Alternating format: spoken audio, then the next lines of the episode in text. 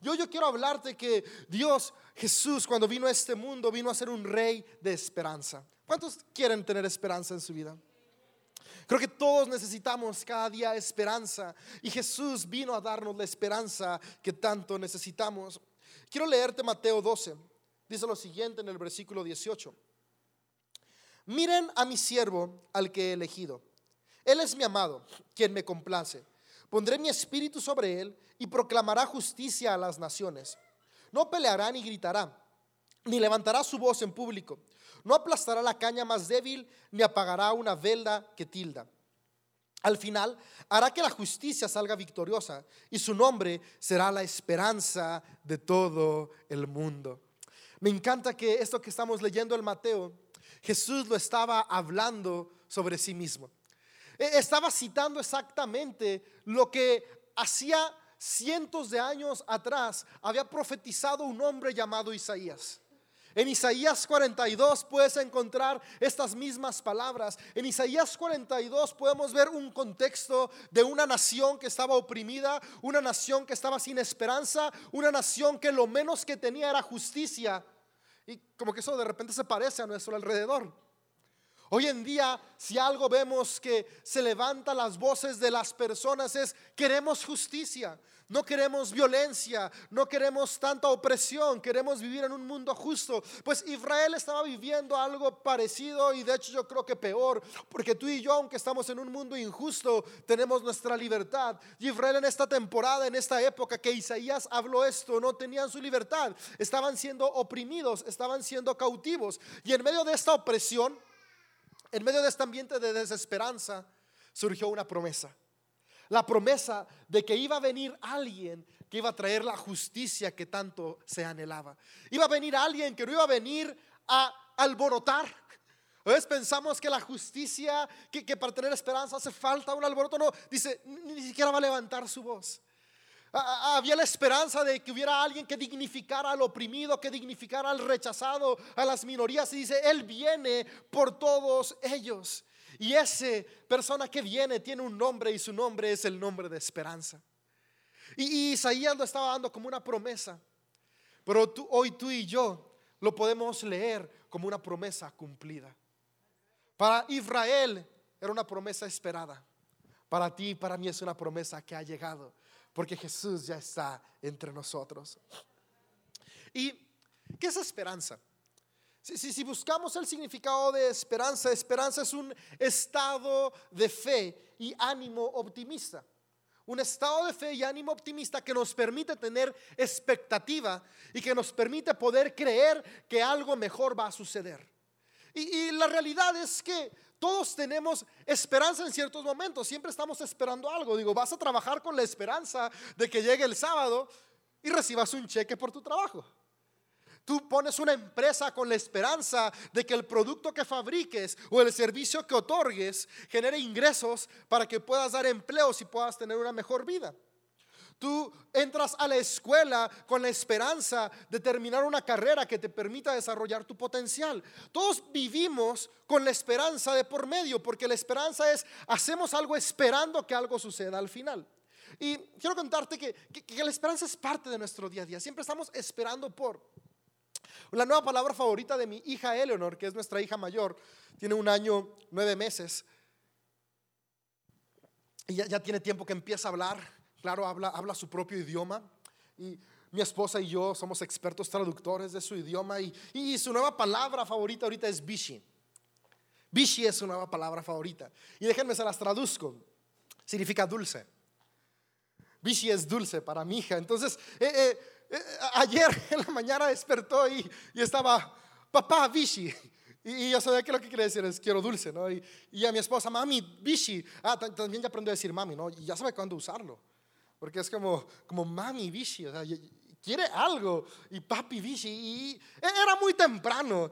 Y, yo le dije, obviamente, no. aunque mi deseo de padre consentidor y, que, es mi princesa mayor era claro, en este instante quiero darte unas panditas o en este instante quiero darte una paleta para que tengas el bichi que tanto quieres. Mi conciencia me dijo, no es el momento de dárselo, hay que esperar. Y mi conciencia tiene un nombre, se llama Julieta.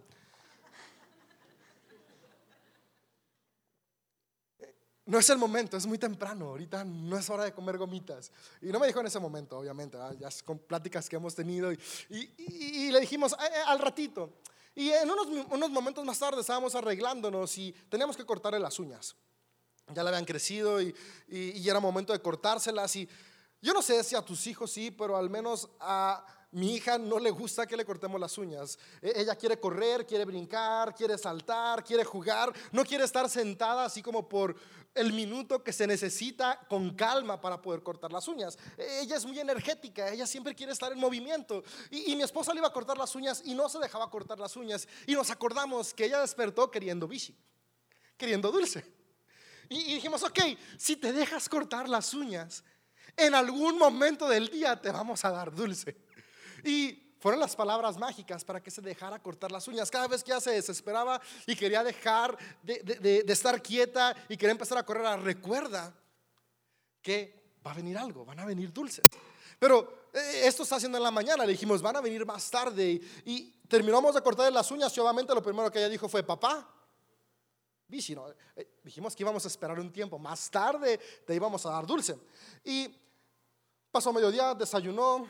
Eh, siguió pasando el tiempo y ella seguía, no, papá, bici, papá, bici, papá, bici, hasta que llegó la tarde, que era el momento de darle dulce, le dimos dulce y ella lo disfrutó, pero fue un tiempo de espera. Mi hija tenía un deseo, despertó con un deseo, el deseo de dulces, pero tuvo que esperar durante el día a que llegara el momento de recibir los dulces. Durante el día ella tuvo esperanza, es decir, estuvo esperando por que algo sucediera. Sabes, tal vez tú y yo el día de hoy estamos con una esperanza en nuestras vidas, esperando que algo pase. Sabes, mi hija está casi llegando a los terribles dos. Y, y todos los que han sido papás pueden recordar esta etapa. Obviamente puedes imaginarte su actitud cuando después de que terminaron de cortarle las uñas le dije que tenía que esperar más tiempo para que le diéramos el dulce. Su actitud fue, volteó a verme, no me dijo, ok, papi, entiendo, me espero. No, no, ella se fue corriendo a su cuarto. Yo no sé en qué momento se dio cuenta que ese espacio era de ella. Se tiró en la alfombra y empezó a llorar. Porque ella quería en ese momento sus dulces. Pero nosotros como sus padres sabíamos que no era el momento correcto, ni adecuado, ni mejor para ella para comer dulces. Así que decidimos esperar y ella siguió esperando por. Y, ese fue uno como de tres diferentes berrinches que hizo porque estaba desesperada porque sus dulces llegaran. Pero al final sus dulces llegaron y su celebración fue increíble. Aplaudió, dice, yay, los abre y la sonrisa en su cara es la mayor satisfacción que un padre puede tener. ¿Quién no se siente contento cuando ve a uno de sus hijos sonreír? Pero hubo un tiempo de espera. Déjame decirte, hay cosas que tú y yo esperamos. Hay cosas que tú y yo deseamos. Y, y en el proceso que llegan, tal vez hemos hecho uno o dos berrinches. Tal vez nos hemos tirado a llorar.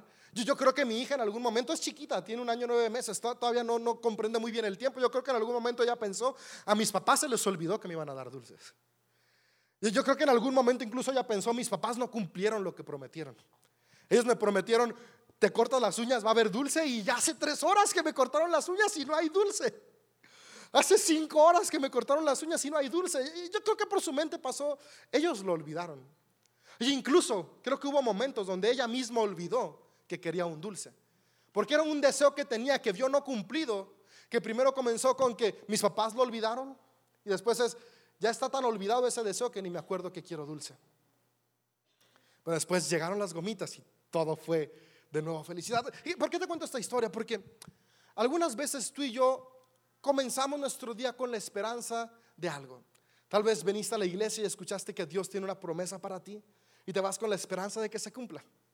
Tal vez despertaste sintiendo una necesidad o hay una necesidad a tu alrededor y tienes la esperanza de que suceda. Y pasa un día, dos, tres y no pasa nada. Y, de repente en tu tiempo devocional ves que Dios te dice que Él va a cumplir, que Él va a traer sanidad, que Él va a traer restauración, que Él va a traer provisión, que Él te va a cuidar. Y, pasan los días y no ves el cumplimiento de esa promesa y comenzamos a desesperarnos.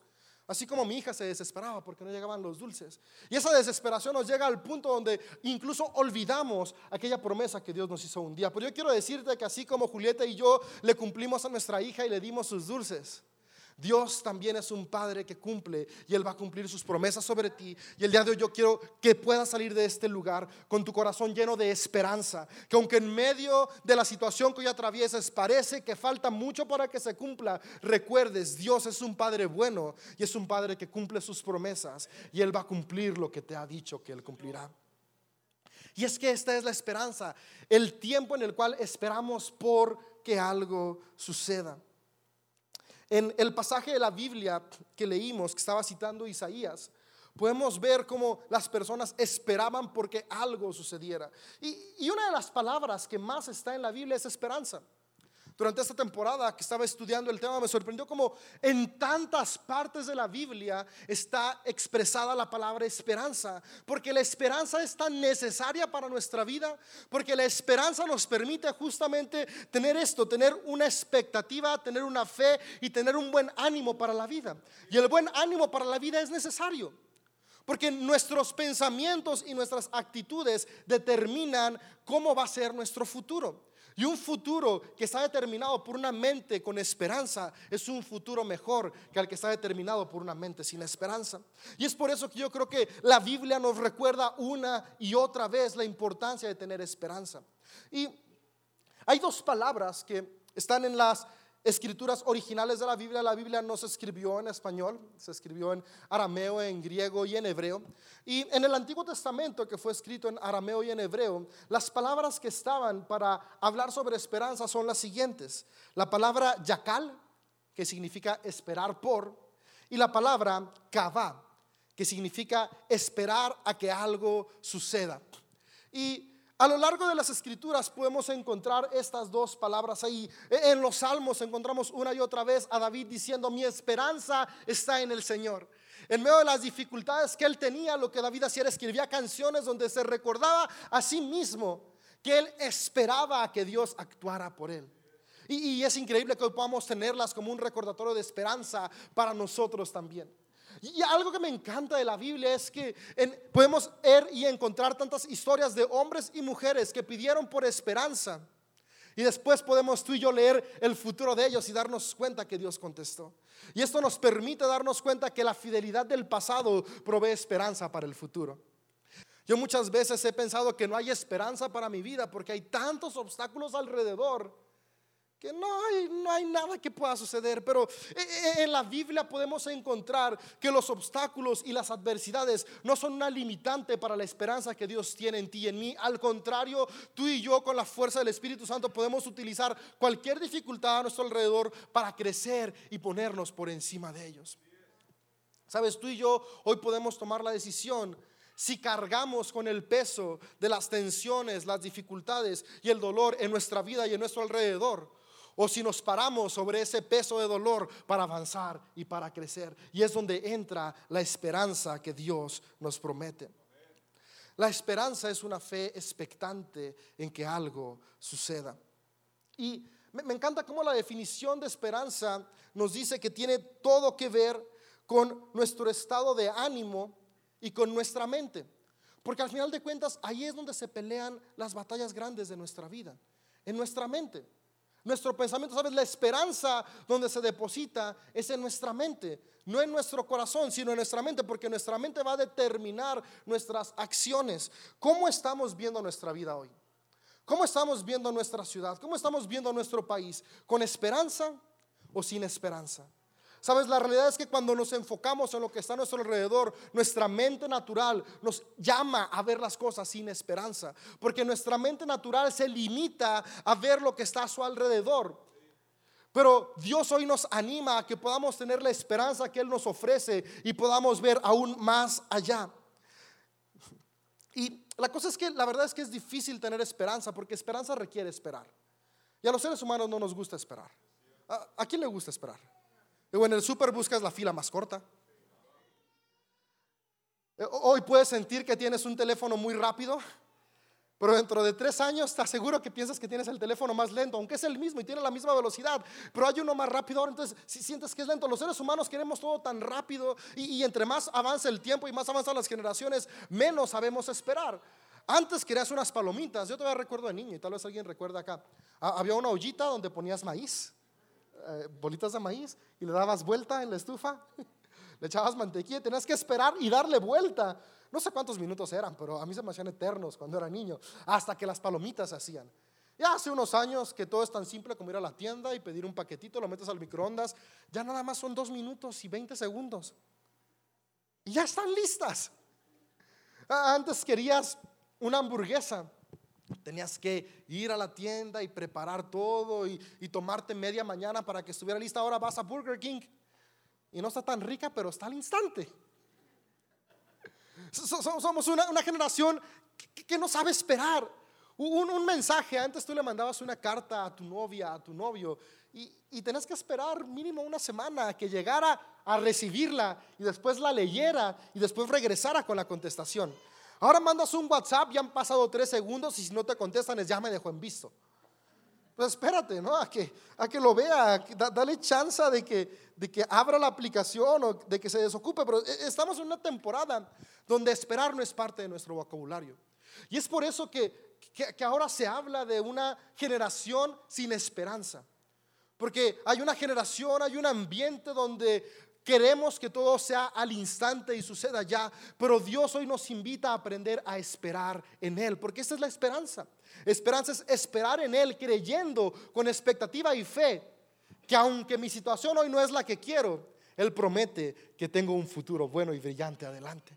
Y esa es la esperanza que nos anima que tú y yo hoy podamos abrazar. Yo, yo quiero animarte a eso. Aún en medio de las dificultades, aun cuando nos preguntamos, he esperado tanto y aún no ha pasado nada, podamos decir y confiar, aunque aún no ha sucedido hoy, puedo creer que sucederá mañana, porque mi Dios es un Padre bueno y es un Padre que cumple lo que promete y mi esperanza está puesta en el Señor. Segunda de Pedro 3:9 dice, no es que Dios sea lento. Eh, está hablando en contexto, estaba la pregunta como de que no prometió Dios que ya iba a venir, que ya iban a cambiar las cosas. Y, Pedro contesta esta pregunta diciendo, no, es que Dios sea lento, y, y me gusta lo que dice, dice, como ustedes piensan. Lo que es lento es la percepción que ustedes tienen de los tiempos de Dios. Esta es la traducción, la pasión. Y, y me encanta eso. Dice, no es que Dios sea lento como ustedes piensan. Lo que es lento es tu percepción de cómo actúa Dios. Y, esto me gusta mucho porque habla al pensamiento. Habla a nuestra percepción y enfoque de las cosas para que tú y yo podamos ser hombres y mujeres de esperanza, hombres y mujeres que vivimos con optimismo. Tenemos que cambiar la manera en la que pensamos y percibimos cómo actúa Dios en nuestra vida y en la vida de los que nos rodean. Porque no es que Él sea lento, es que yo quiero que las cosas sean súper rápidas. Pero el hecho de que no sucedan súper rápido no es sinónimo de que no van a suceder. Dios va a actuar en tu vida y en la vida de los que nos rodean. Y me gusta mucho cómo a lo largo de la Biblia las palabras van cambiando y van cobrando un sentido diferente. Y comencé hablándote cuáles eran las palabras que se utilizaban en el Antiguo Testamento para hablar sobre esperanza. Por una vez que Jesús nace, crece, cumple su ministerio, va a la cruz, muere por todos nosotros y se ve esta promesa cumplida, la palabra de esperanza utilizada a partir de Hechos hasta Apocalipsis es una muy distinta a la que se utilizó en el Antiguo Testamento. Porque en el Antiguo Testamento se esperaba porque algo sucediera. Pero a partir de hechos en adelante, la palabra para esperanza que se utilizó fue la palabra eipis. Suena bien chistosa, pero es como las palabras que usa mi hija. Eipis. Y e, e, eipis me gusta tanto. ¿Y, ¿Y por qué decidí hablarte de estas palabras en otros idiomas? Porque el significado cambió por completo. Y nuestra serie se llama El Rey Esperado, un Rey de Esperanza. Y en el Antiguo Testamento todos estaban esperando por algo que sucediera. Y, tal vez hoy tú y yo estamos esperando porque algo sucede en nuestras vidas. Pero sabes, no solamente tenemos que esperar porque algo suceda. Tenemos que esperar por alguien que pueda hacer que las cosas sucedan.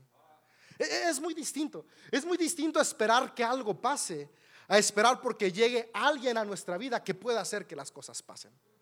Cuando nada más esperamos porque algo suceda, estamos dejando las cosas al destino o a que aparezca algo. Pero cuando podemos saber que hay alguien que puede cumplir todo lo que necesitamos, la cosa en nuestra confianza cambia por completo.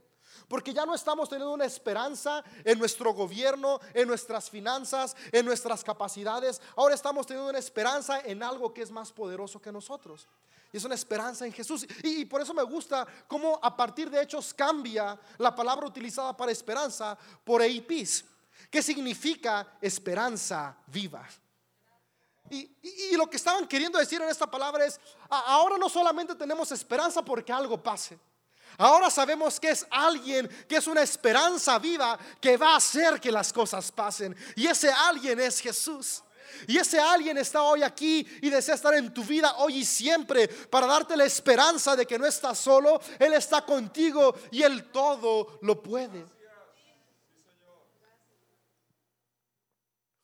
Dice primera de Pedro 1:3 que toda la alabanza sea para Dios, el Padre de nuestro Señor Jesucristo. Es por su gran misericordia que hemos nacido de nuevo, porque Dios levantó a Jesucristo de los muertos. Ahora vivimos con gran expectación. Fíjate, me encanta cómo ahora podemos vivir con expectativa y expectativa es esperanza, porque la esperanza es la expectativa de que algo va a suceder, porque tenemos la expectativa de que Dios ya levantó a Jesús de los muertos, entonces ahora Jesús es nuestra esperanza viva. Y si Él fue levantado entre los muertos, ¿qué no puede suceder en nuestras vidas hoy? Y me encanta cómo lo dice la traducción La Pasión. Quiero leértela. Dice, celebramos con alabanzas a Dios, el Padre de nuestro Señor Jesucristo, que nos ha mostrado su gracia extravagante. De su fuente de misericordia nos ha dado vida nueva. Hemos nacido de nuevo para experimentar la esperanza viva a través de la resurrección de Jesús de entre los muertos. La esperanza que tú y yo estamos invitados el día de hoy a experimentar es una esperanza viva porque es una esperanza que está centrada y enfocada en aquel que puede cambiar todas las cosas. Y Jesús por eso nos anima a que renovemos nuestra mente. Jesús por eso constantemente nos anima a que podamos tener su mente. En, las cartas podemos encontrar como Pablo nos anima a que tengamos la mente de Cristo. Porque cuando tenemos la mente de Cristo podemos ver con su esperanza una esperanza viva. Y la esperanza viva sabe que las cosas pueden ser diferentes aún en medio de cualquier problema y dificultad. Y mi deseo el día de hoy es que podamos salir de este lugar con esa esperanza. ¿Sabes? Hoy prendemos noticieros y todo es triste. Ah, vemos eh, las proyecciones económicas para el 2020 y no son buenas. Vemos las proyecciones de seguridad para el 2020 y no es bueno. Vemos las proyecciones de crecimiento en la industria y, no son buenas y, y, todo eso está generando que haya un ambiente de desesperanza en nuestra nación. Déjame decirte lo triste de que hay un ambiente de desesperanza en nuestra nación. Es que es ese pensamiento desalentador el que realmente puede destruirnos como personas. Porque cuando estamos desalentados, ¿para qué actuamos si las cosas ya están mal? Si ya está mal la economía, ¿para qué trabajo? ¿Para qué hago un nuevo negocio? Si ya están malas familias, si ya están trayendo tanta ideología, ¿para qué refuerzo el amor en mi casa y en mi familia? El problema de la desesperanza es este, que dejamos de actuar y nos lleva a una pasividad que nos destruye. Y es por eso que Jesús nos anima a que tengamos esperanza, porque cuando tenemos esperanza actuamos creyendo en que aún hay un futuro.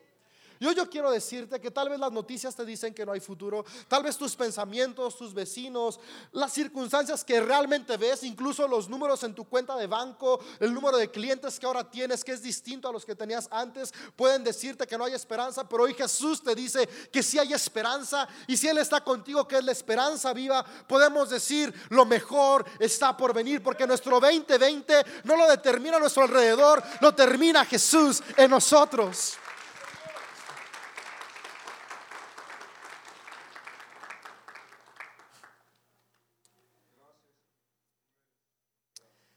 Y hay algunos pasos prácticos que encuentro en la Biblia que pueden ayudarnos a que podamos cerrar este 2019 con esperanza.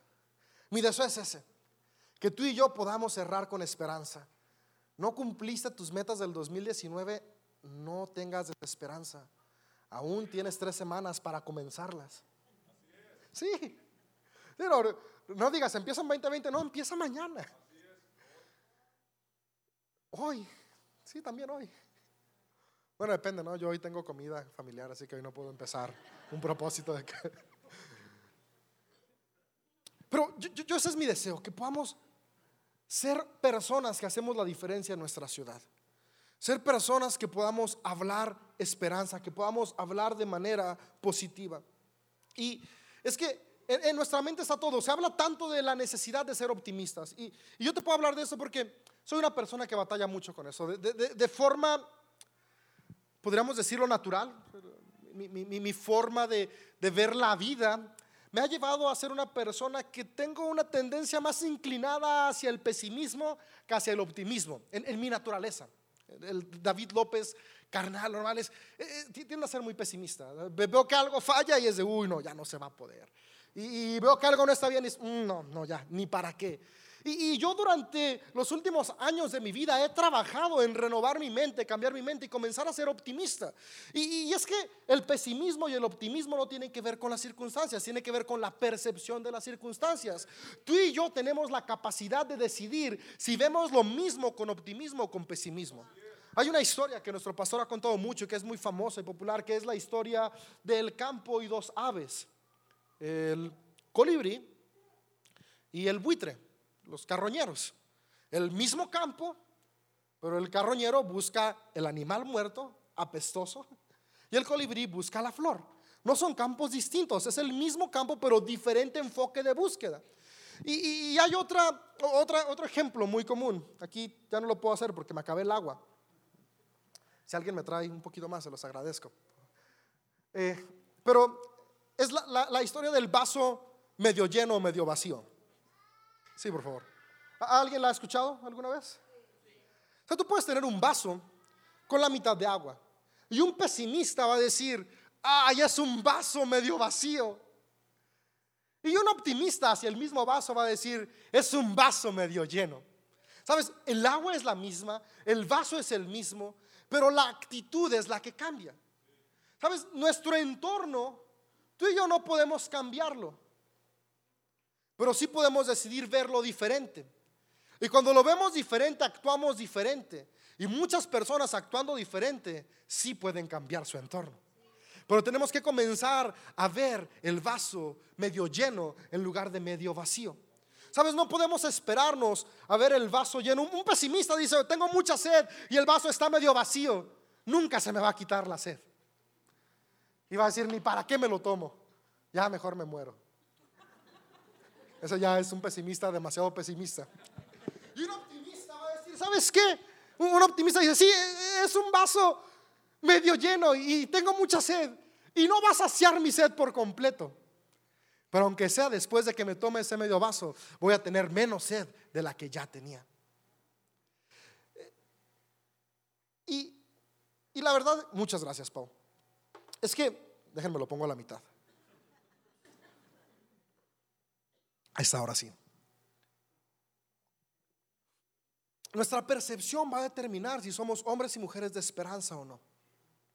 Sabes, nuestra percepción de Jesús va a determinar si Él es un Dios de esperanza viva en nosotros o no.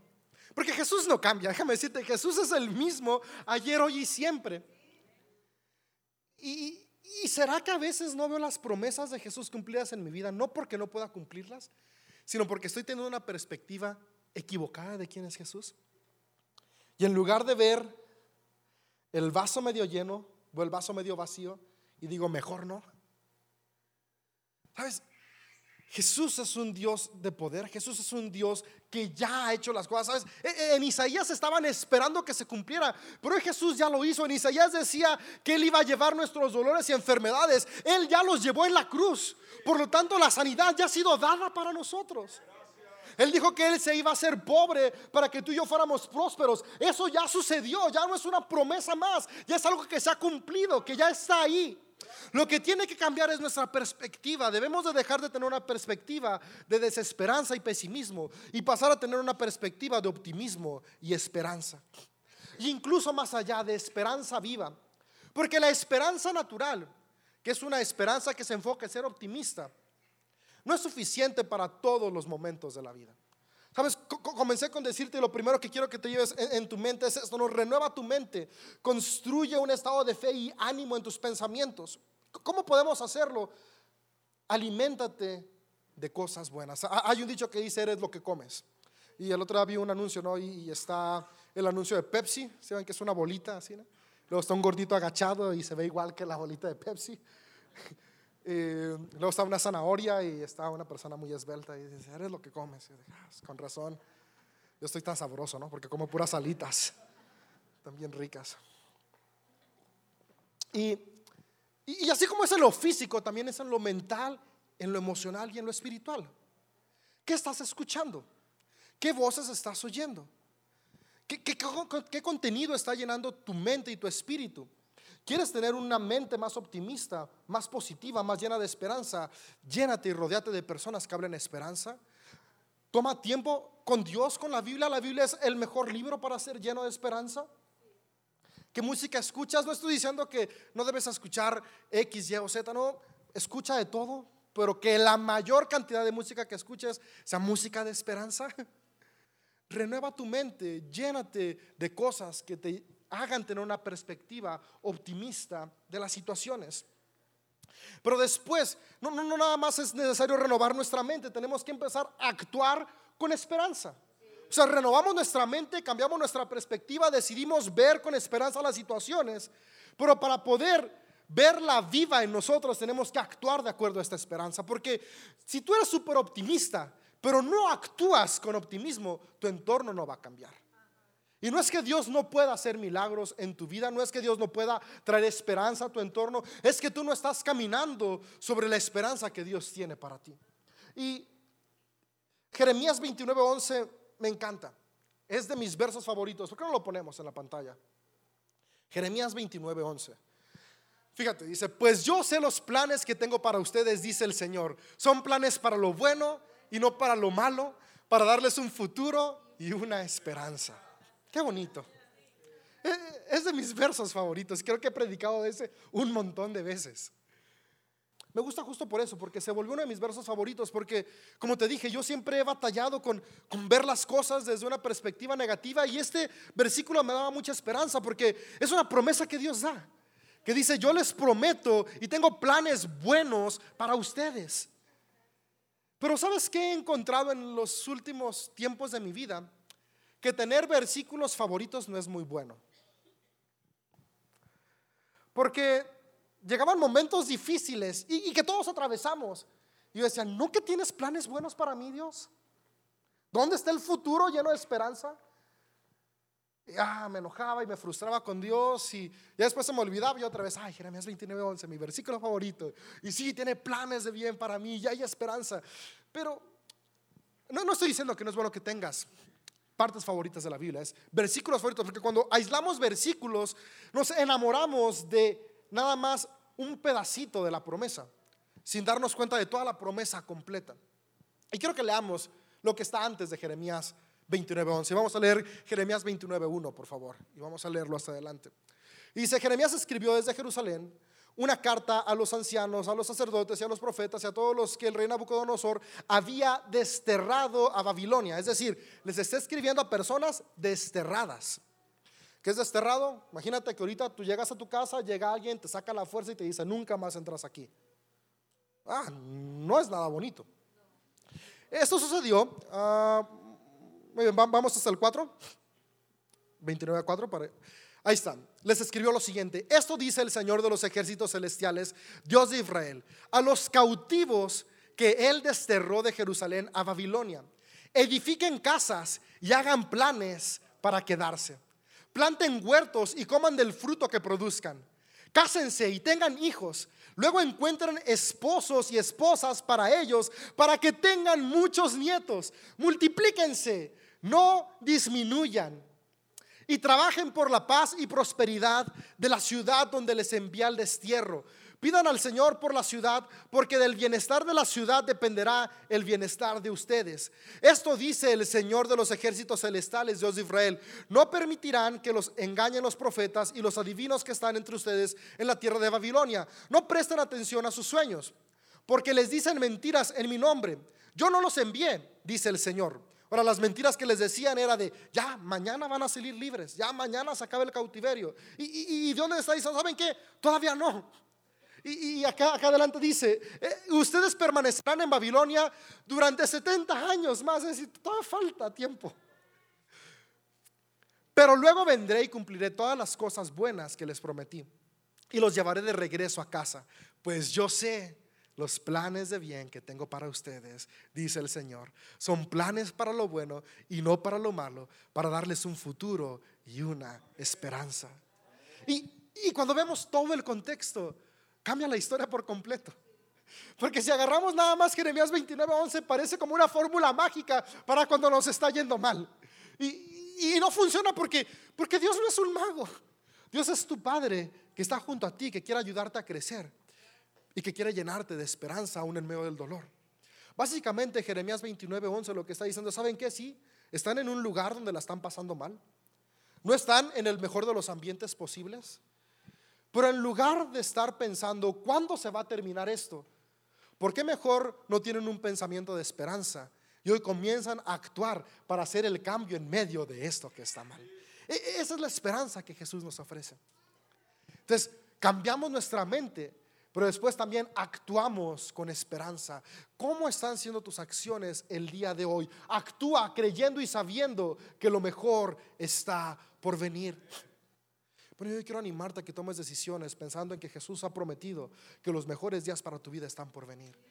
Que cada decisión que tú tomes, cada acción que tú lleves a cabo, sea pensando en que lo mejor está por venir. Mi matrimonio parece que se está desmoronando, ya para qué soy paciente. No, no, no. Yo confío y tengo esperanza que los mejores días para mi familia están por venir y soy paciente y amoroso, porque yo no actúo de acuerdo a mi entorno, yo actúo de acuerdo a la esperanza viva que Jesús ha puesto en mí.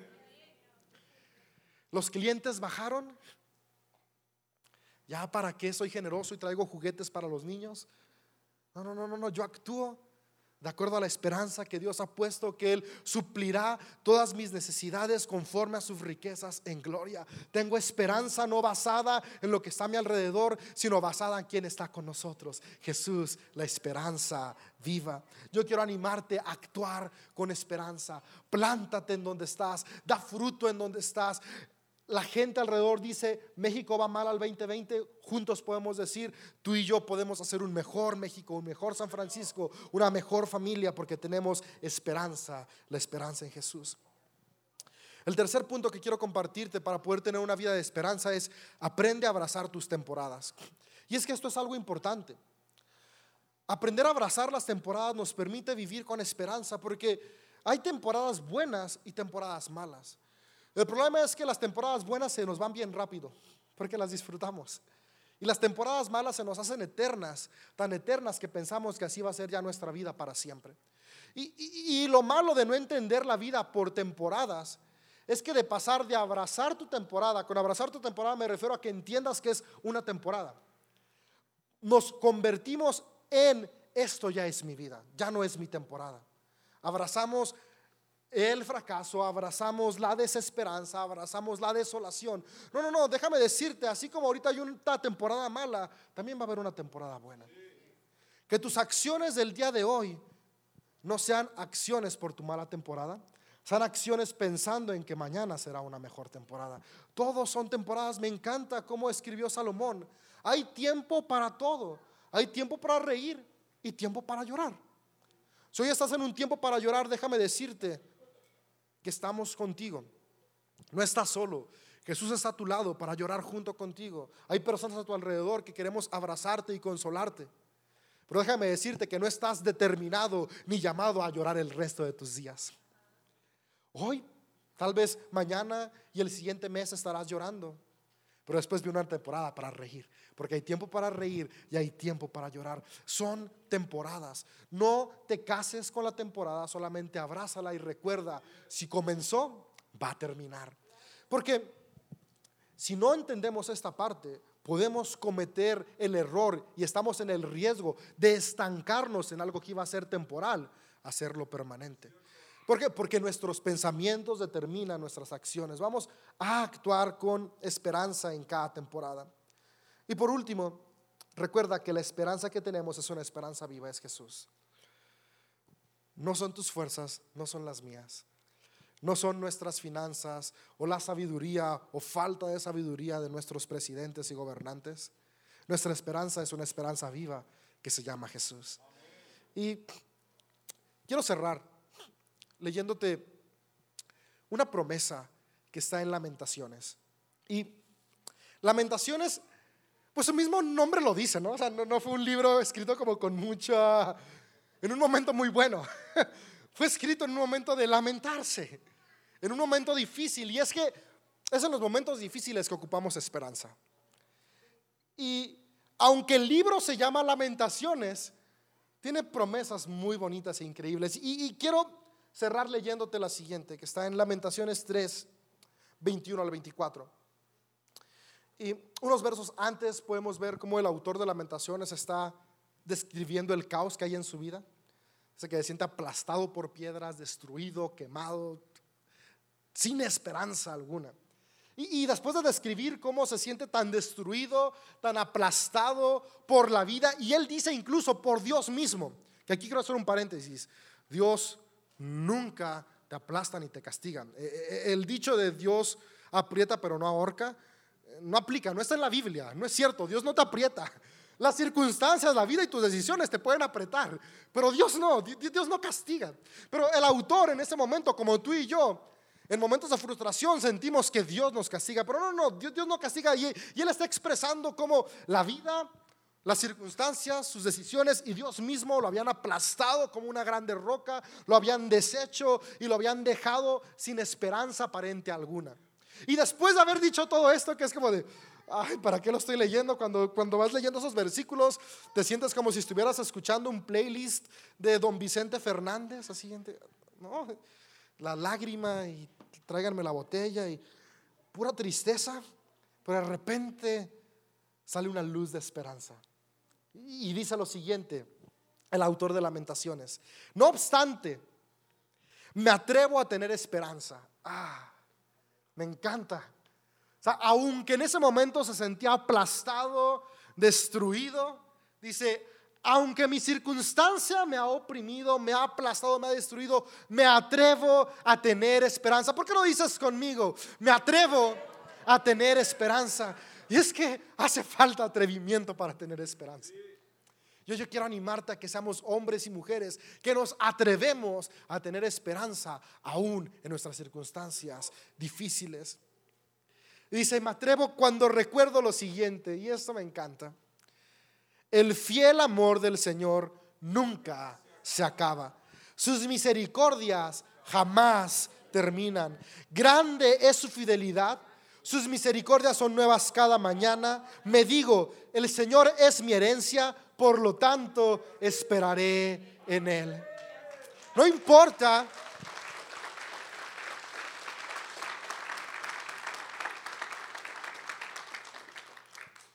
qué tan negro sea el panorama hoy, tú y yo podemos decir como este autor, me atrevo a tener esperanza.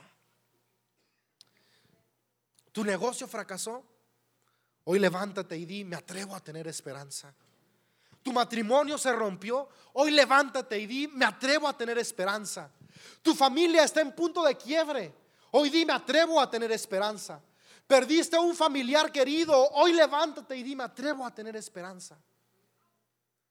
Estás batallando con adicciones. Levántate y dime, atrevo a tener esperanza. ¿Por qué? Porque el fiel amor del Señor nunca termina. Su misericordia es para siempre. Por lo tanto, juntos podemos decir, esperaré en Él. ¿Qué nos ponemos de pie ahí? Hoy yo quiero recordarte lo siguiente, ¿sabes? Eh, hay un pasaje en la Biblia que dice, en el mundo tendrán aflicciones y problemas. Y Jesús dice, pero confíen, porque yo he vencido al mundo. ¿Sabes? Jesús no está diciendo, yo les voy a enviar aflicciones y problemas. No, no, no. No es una promesa que Jesús hace. E-, él está diciendo, saben, yo, yo conozco el mundo en el que están. Y el mundo en el que están es un mundo de aflicciones y problemas. Es, es un mundo humano, imperfecto. Pero tengan confianza. Y, y, vimos al principio que confianza es sinónimo de esperanza. En medio de tu aflicción y de tu problema, Jesús te dice, ten confianza porque yo he vencido al mundo. Y si Jesús ya venció, es por eso que podemos decir con toda confianza y libertad, lo mejor está por venir. Lo mejor está por venir porque nuestra esperanza es una esperanza viva, es la esperanza que tenemos en Jesús. Cuando Jesús ascendió al cielo, le dijo a sus discípulos, no tengan miedo porque no los dejaré solos. Enviaré a mi Espíritu Santo para que esté con ustedes Sabes, cantamos un día en su presencia voy a estar. Y, ese día no se limita al día que partamos de esta tierra. Ese día es hoy. Porque con su Espíritu Santo aquí, su presencia hoy está aquí. La esperanza viva que es Jesús. Y es por eso que podemos decir, Él es mi roca. Es por eso que podemos decir, mi esperanza está en Él y en su presencia podemos descansar.